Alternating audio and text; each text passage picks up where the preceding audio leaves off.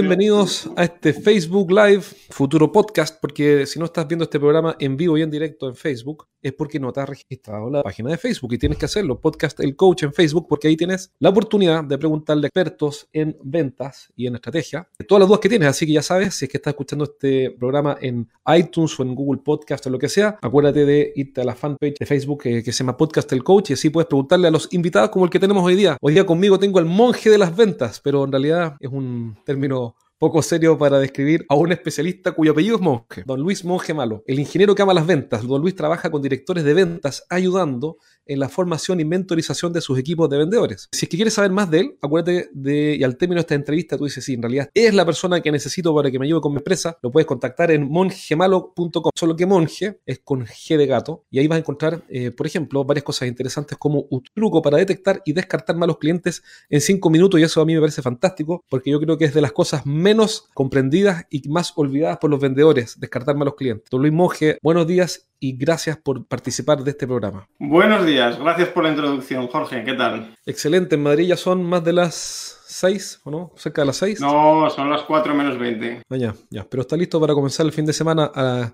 como hacen los madrileños, ¿no? O sigan, no sé si todavía en las tardes los bares se llenan, las veces que he ido a Madrid, a las 7 ya están llenos, bueno, ya no es así. Bueno, y, y, quizás antes. No, ahora están cerrados. ahora están cerrados. Pero el bar se trasladó a la casa, ¿o no? ¿Qué remedio? Sí, por desgracia supongo que cada uno se organiza como quiere, pero o como puede, pero no está siendo fácil de todas formas hacer mucha vida social últimamente. Exacto. Sí, a nosotros nos presentó don Santiago Torres, que es un, también uh -huh. un experto en ventas B2B, así que con esa recomendación de Santiago yo ni siquiera tuve que averiguar mucho y me fui a la segura y por eso te invité y te agradezco que hayas venido. Vi también varias cosas, tienes un podcast muy entretenido, espero que después animes a nuestros amigos a escucharte al término de esta entrevista. Y hay muchos temas para hablar contigo. Uno de esos, que me gustó mucho en un programa tuyo, era sobre desinstalar tu Instagram ahora. Yo voy a buscar aquí un lápiz y un papel para tomar notas, pero la gente cree que hay que conectarse a redes sociales. ¿Qué opinas tú? ¿Cuál es tu visión sobre las redes sociales? Hablando ya de temas de productividad. Opino que son el escudo perfecto para no hacer las cosas incómodas que producen resultados a corto plazo como llamar por teléfono, como ahora mismo agarrar un teléfono, un directorio de empresas y ponerse a llamar. Las redes sociales para eso están muy bien, para protegerte de hacer eso. ¿Quiero decir que las redes sociales son prescindibles en todo caso? No, no. Obviamente habrá circunstancias en las que las estemos usando, pero no tiene ningún sentido que estemos agobiados con las redes sociales, preocupados por los likes que recibimos en redes sociales, cuando las funciones que más resultados producen, las más rentables, como la prospección telefónica, no se están haciendo correctamente, el mensaje no está perfectamente definido y no es el más persuasivo que podemos tener. Entonces, en ese caso, ¿para qué las estamos usando? ¿Para justificar que estamos trabajando? Pues pobre uso de las redes sociales. Totalmente de acuerdo. Acabo, me acaba de llegar un teléfono nuevo porque cambié el mío y le desinstalé Twitter, desinstalé Facebook, desinstalé LinkedIn y no tengo ninguna red social. Y ahora en vez de ser un teléfono inteligente es un teléfono tonto porque solamente sirve para llamar. Pero te voy a confesar que lo, el primer día dije, no, pero ¿cómo no voy a dar Twitter en el teléfono? Y dije, no, voy a hacer caso del consejo que escuché de Luis y no, y no lo instalé. Y llevo tres días, he, he sufrido algunas convulsiones, un poco de espuma, me sale de repente por la boca y por las narices. Síndrome de abstinencia, eso es síndrome de abstinencia. Pero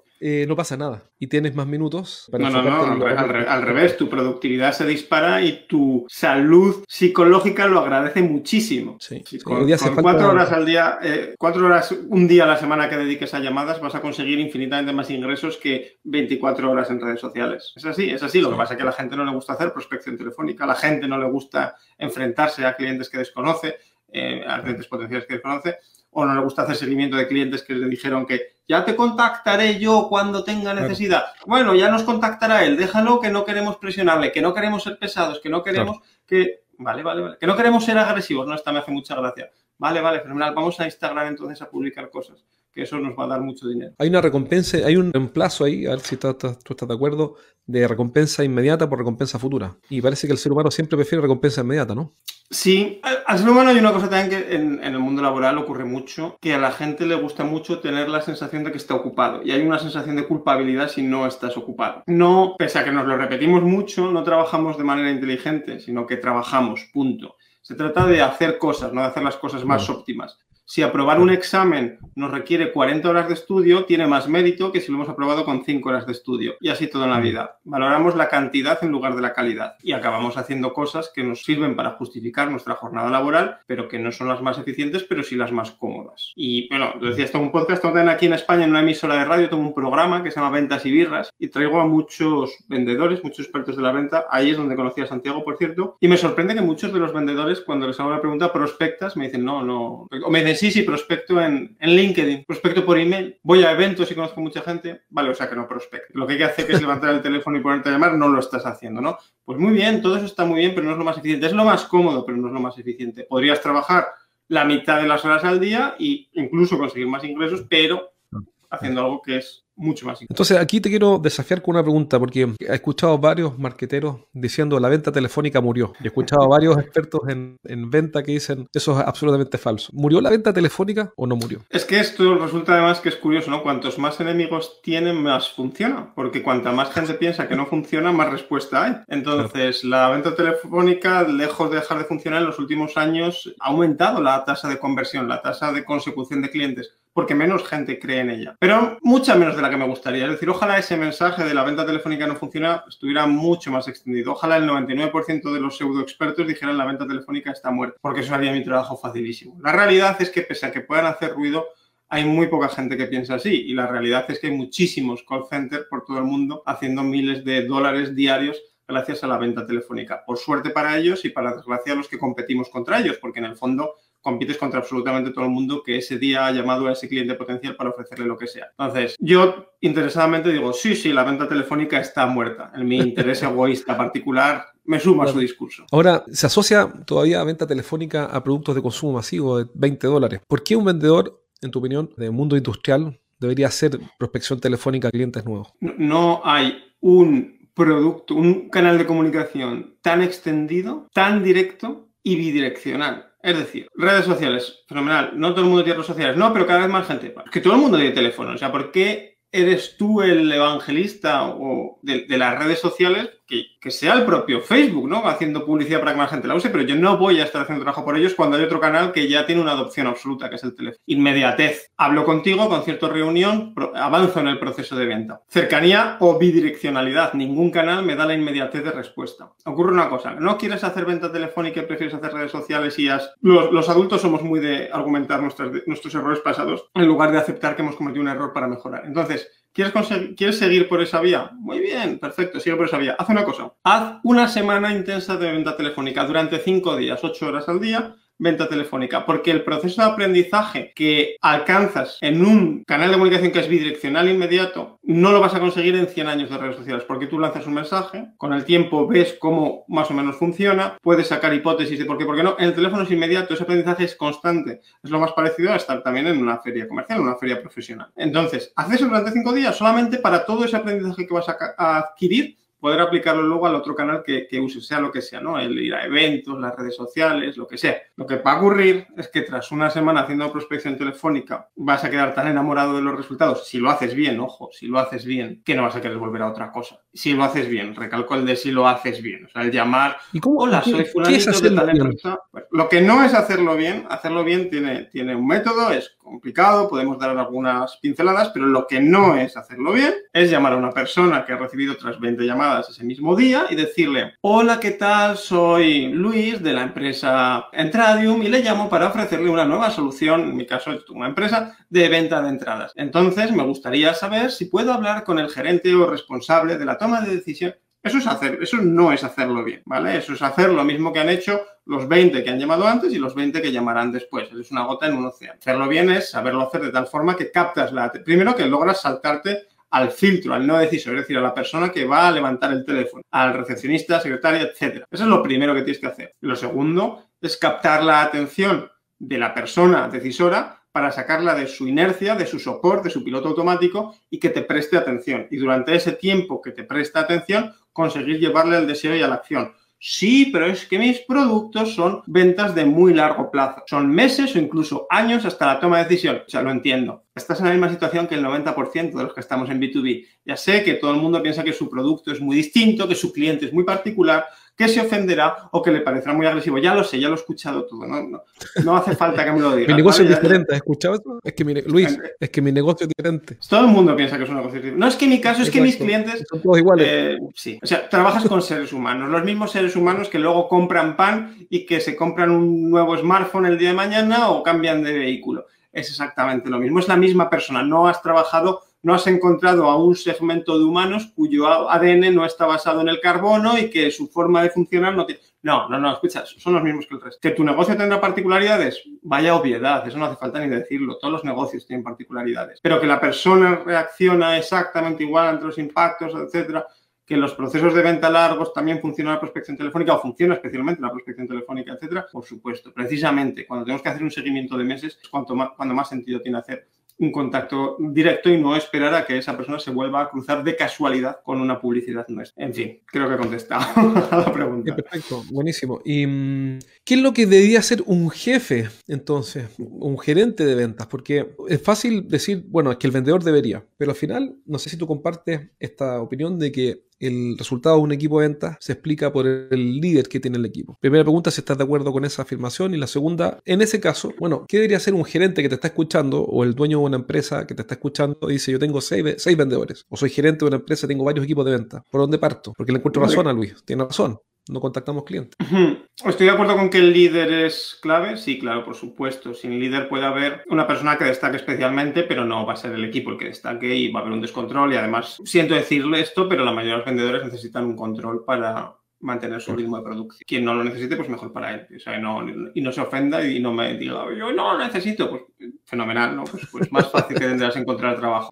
La mayoría sí. Eso es el punto número uno. Punto número dos. Muchas, el jefe de venta tiene que hacer muchas cosas. Por supuesto, tener un claro manual de operaciones. Es decir, así es como vendemos. Tenemos un proceso de venta, no es un proceso de venta caótico en lo que no sabemos por dónde nos llegan las ventas no pasa nada si se está en esa situación, es lo normal. Lo normal es que primero se crezca y luego se entienda por qué se ha crecido. Nadie sabe cuando empieza un negocio o cuando empieza un departamento de ventas, incluso cuando ya existe el departamento de ventas y lo está, de repente, está haciendo una inversión para hacerlo más grande y las cosas funcionan. Nadie sabe racionalizar demasiado bien que funciona y que no, y no es hasta pasado el tiempo, cuando ya llevas muchas horas de vuelo, que empiezas a, detectar patrones y a entender que funciona y que. Pero bueno, ir elaborando ese manual de operaciones en los que se acaba estableciendo un protocolo de ventas desde el primer al último paso, una secuencia lógica de pasos que hay que ejecutar siempre de la manera más precisa y rigurosa posible, con un guion telefónico, con unos mensajes de seguimiento, con una periodicidad de cuándo hay que llamar a quién y bajo qué circunstancia, cuándo se salta la muestra de producto a la demostración, a lo que sea que sea la reunión, a lo que sea que sea el siguiente paso,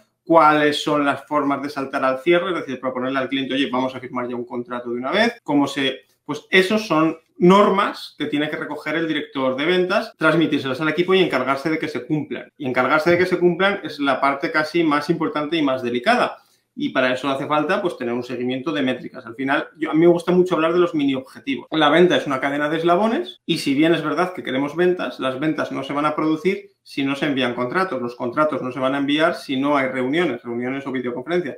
No habrá reuniones o videoconferencias si esto no se propone en el guion que se dice en la llamada telefónica. Y no habrá llamadas telefónicas si no hay una persona que levanta todos los días el teléfono. Exacto, por ende, uno de los mini objetivos en la llamada telefónica en el mundo B2B sería business to business o empresa a empresa, sería conseguir una, vender la reunión, no vender el producto. Ah, sí, sí, sí. Desde luego, quiero decir, hay Solo para que alguien que escucha no se confunda. ¿Mm? Sí, si es un producto de baja cuantía, obvio que tienes que intentar el cierre en primera llamada, por mucho que tu proceso de venta actual no sea en una llamada. Es decir, esto lo he visto con clientes que venden objetos que valen unos pocos, a lo mejor 20 dólares mensuales, ¿no? Ahora tengo un cliente en este sentido. Y, tienen un proceso de venta que dura semanas o meses. Ese producto no está justificado. Ya sé que tú lo haces así, ya sé que la mayoría de tu competencia lo hace así, pero eso no significa que esté bien. Entonces eso hay, hay, que cambiarlo a la medida de lo posible. No significa que todos los procesos de ventas vayan a cerrar una llamada. Pero la inmensa mayoría del B2B, del business to business, es efectivamente conseguir el siguiente punto en el cual podemos hablar hablar, o mejor dicho, escuchar acerca de lo que el cliente necesita. Voy a decir hablar del producto, pero no, no, en realidad tenemos que escuchar acerca de lo que el cliente necesita. Y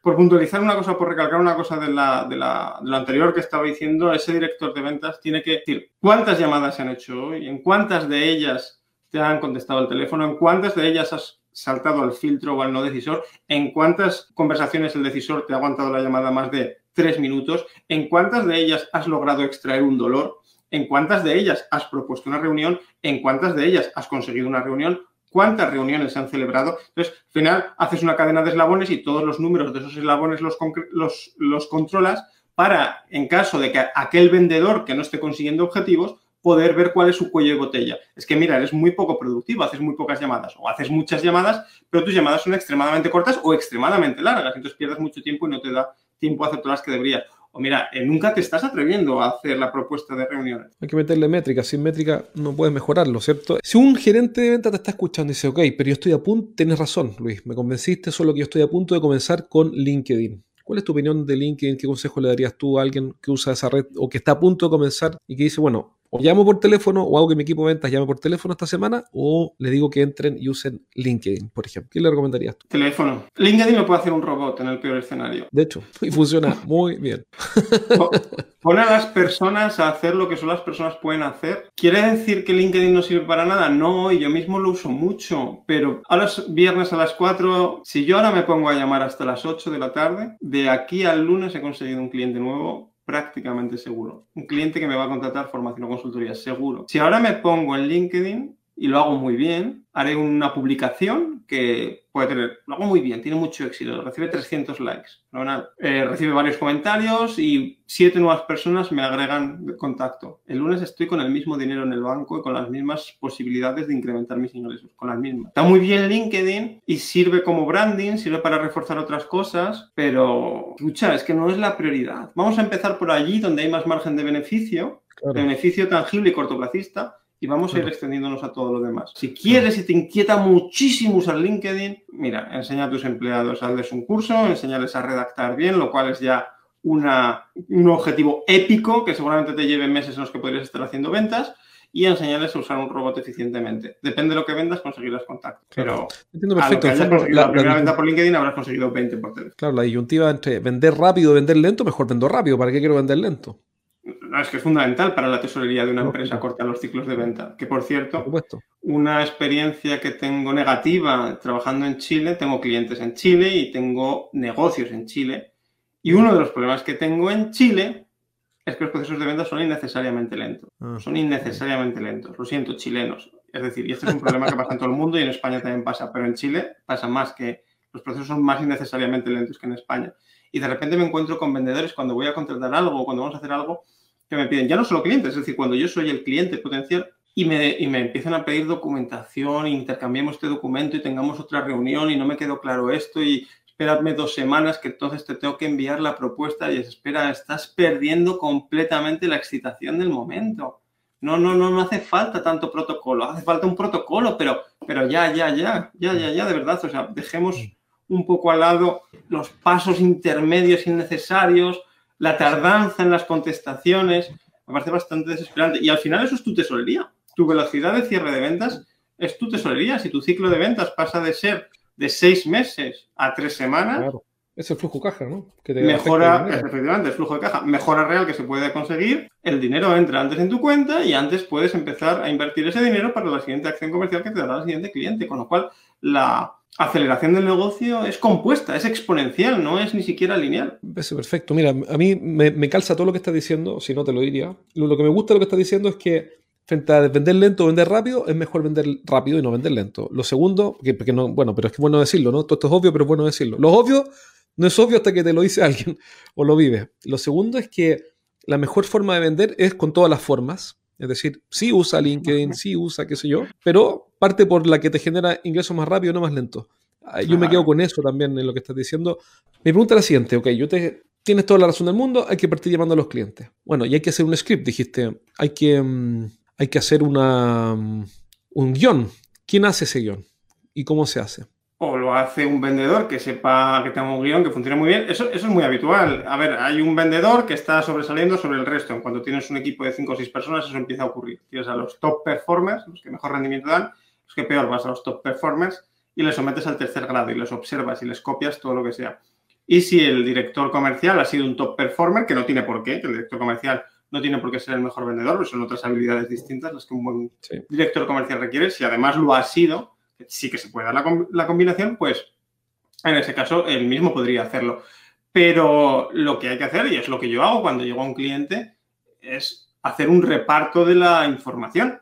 Si aquí hay gente que tiene técnicas que le han funcionado bien, vamos a extenderlas al resto del equipo, ¿no? Gran parte de mi trabajo es ese. Y luego hay técnicas que siempre funcionan, quiero decir, formas de saltarse filtros, formas de convencer al decisor o de conseguir que el decisor te preste atención en los primeros segundos.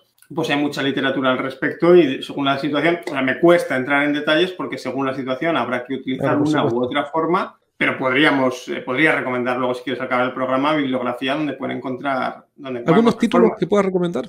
Sí, a mí me gusta mucho. Eh, lo malo aquí es que casi todos los libros de ventas están en inglés, pero me gusta mucho en cuanto a prospección telefónica, ya que al final la conversación ha tirado por prospección telefónica, aunque la venta es mucho más. Cold Calling Techniques That Really Work. Es, eh, técnicas de llamadas en frío que realmente funcionan. Y ese mismo autor, que se llama Stephen Schimman, un apellido complicadísimo, tiene otro segundo libro que se llama Telesales. Para mí esos dos libros son... Y he leído muchísimos libros de prospección, ¿eh? pero para mí esos dos son, son clave. Son clave. Perfecto. Pero, en cualquier caso, escucha, lo, importante es llamar, es decir, llamar, llamar sin miedo y teléfono llamar, y llamar más. O sea, ponte a llamar y déjate de perfección. Y no, y ahora no quiero la excusa de, ay, me ha convencido de que voy a llamar, pero antes me voy a leer estos dos libros. Claro, claro. No, que pongas a llamar hoy. que no necesitas tener una espada para ponerte a luchar, puedes pelear con tus puños, empieza a pelear con tus puños. No, pero es que llegaré a clientes y quemaré esa oportunidad. No, porque lo bueno del telemarketing, de la venta telefónica, es que puedes volver a llamar dentro de una semana y nadie se va a acordar de ti. Ojalá, ojalá lo hagas tan bien que dentro de una semana se acuerden de ti. Pero eso es tan improbable. Empieza a llamar ya. Estos son horas de vuelo y cuanto antes empieces, antes aprenderás cómo hacer las cosas bien. Y los libros, eh, hay estos dos y hay otros 40, te van a servir para ir mejorando paso a paso, pero empieza a llamar hoy. Y por favor, cuando llames, y este es el problema de la mayoría de vendedores, cuando llames, no estés pensando, ojalá no conteste, ojalá no conteste, ojalá no conteste, ojalá no conteste. Y cuando no contestan, uff, he hecho mi trabajo. Menos, mal que no contestó. Exacto, perfecto. Eh, qué buen punto ese, porque el perfeccionismo hace que, hace que uno efectivamente diga, no, mejor me leo el libro, porque una vez que me leo el libro, voy a llamar, ah, pero me leí el libro y me di cuenta porque cuando lees el libro te das cuenta que tienes más brechas incluso. que, tengo que corregir otra vez brechas antes de llamar. Voy a tomar un curso mejor, un curso online. Eh, claro, exacto, exacto. Es que además no es perfeccionismo. Perfeccionismo es un eufemismo de pánico escénico.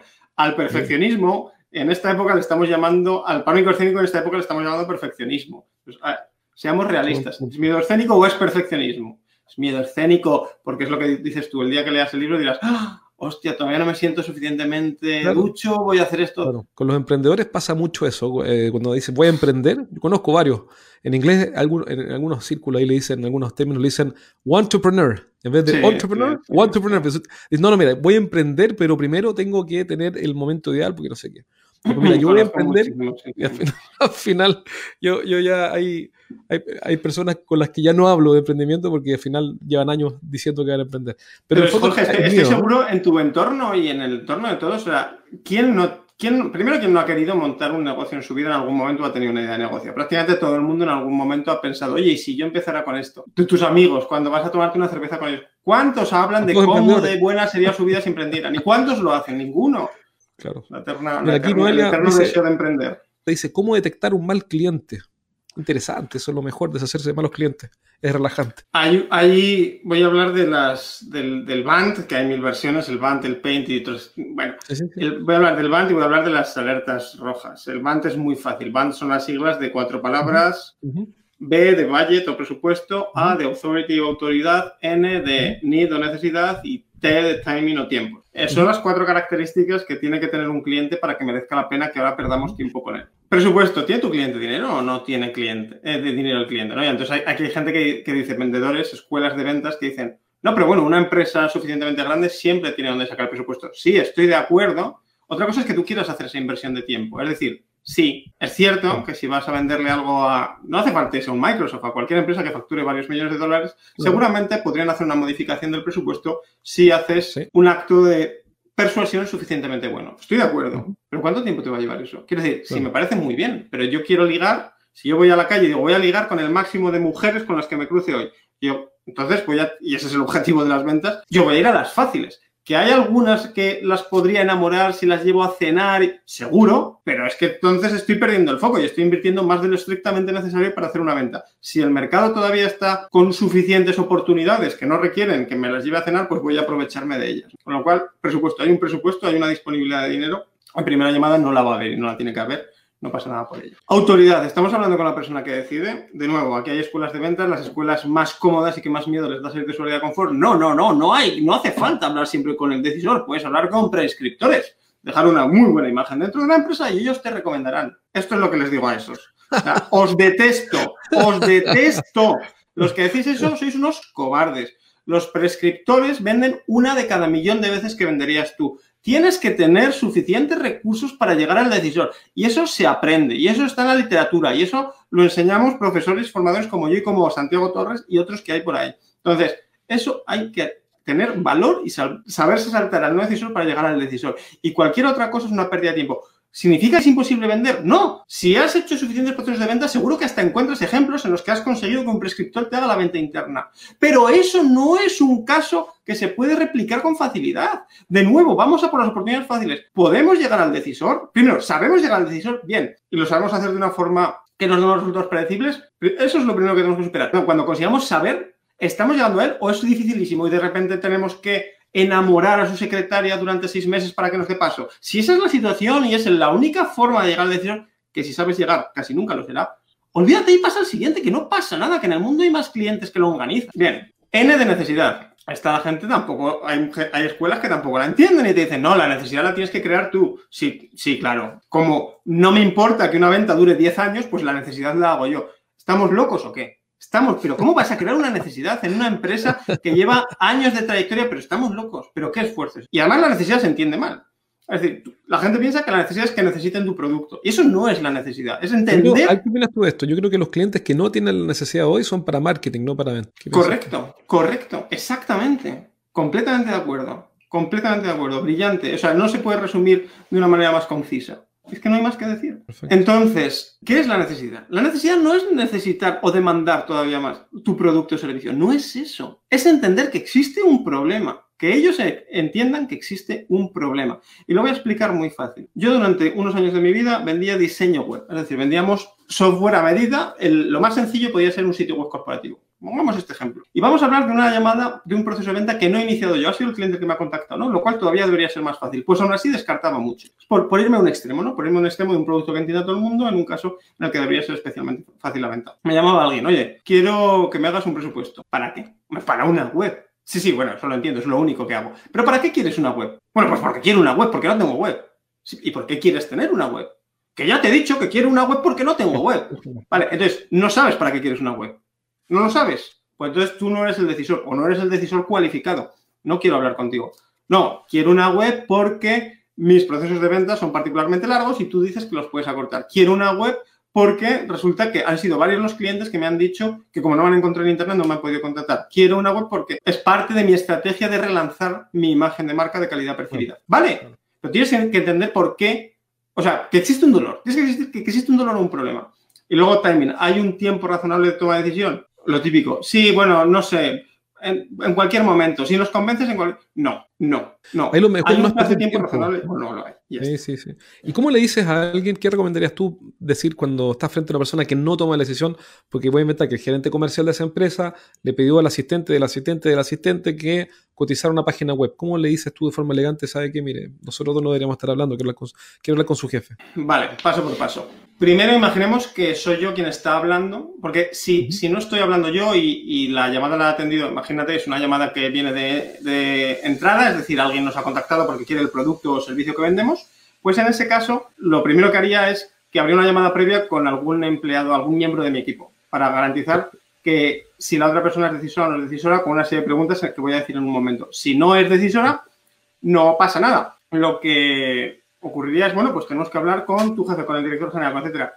No se puede poner, pues, mm, pues nada, eh, adiós, muy buenas. Yo voy a poner a tu disposición al director general y yo quiero que tú pongas a mi disposición al director general. Si eso no puede ser, lo entiendo y no podemos trabajar juntos. Y tan sencillo como eso. ¿eh? Y ocurrirá que lo tengo que consultar con él y llegaréis a Ahora bien, si estoy hablando yo, le hubiera mirado en internet, hubiera visto cuánto tiempo lleva en la empresa. Me importan mucho más los años de experiencia que el puesto de trabajo. Mandan una empresa mucho más el que lleva 15 años trabajando en ella que quien es el director máximo pero lleva seis meses. No hay comparación. Entonces, miro si la persona es o no es una persona con potencial de decisión. Si es el director general, perfecto, por supuesto. Y si no lo es, le hago preguntas. ¿Qué preguntas? ¿Cuál es tu presupuesto? ¿Cuánto deseas invertir? Sí, se le puede preguntar al cliente esto y si el cliente no se ofende y si el cliente te va a contestar. Lo que pasa es que hay que saber hacerlo. Extraigo si hay un presupuesto asignado, pregunto ¿por qué quieres contratarme? Bueno, pues porque quiero formación comercial. Vale, pero ¿por qué quieres formación comercial? ¿Por qué? ¿Por qué? ¿Por qué? Entonces profundizo varias veces hasta entender la motivación ulterior. Si eso no se da, eso es un punto ya inquebrantable y que no tiene ningún sentido continuar. Y luego, tiempo de decisión. Pues es una decisión que pensábamos tomar antes de que acabe 2021. Estamos, esto, por si queda grabado, esto estaba en 2020. Muy bien, pues adiós, muy buenas. Ya te, te meteré en el CRM y haré un seguimiento de ti dentro de seis meses. Pero ahora mismo no voy a invertir dinero en ti cuando hay gente dispuesta a contratarme a corto plazo. Y luego me fijo en una cosa que he dejado. Disculpa, que sí, porque en el fondo, si inviertes tiempo en esa persona, estás invirtiendo dinero. Sí. Claro, claro, claro. O sea, es que no hablo de tiempo, hablo, de dinero directamente. Claro, no voy a invertir dinero en ti cuando hay gente que me va a producir un retorno cortoplacista.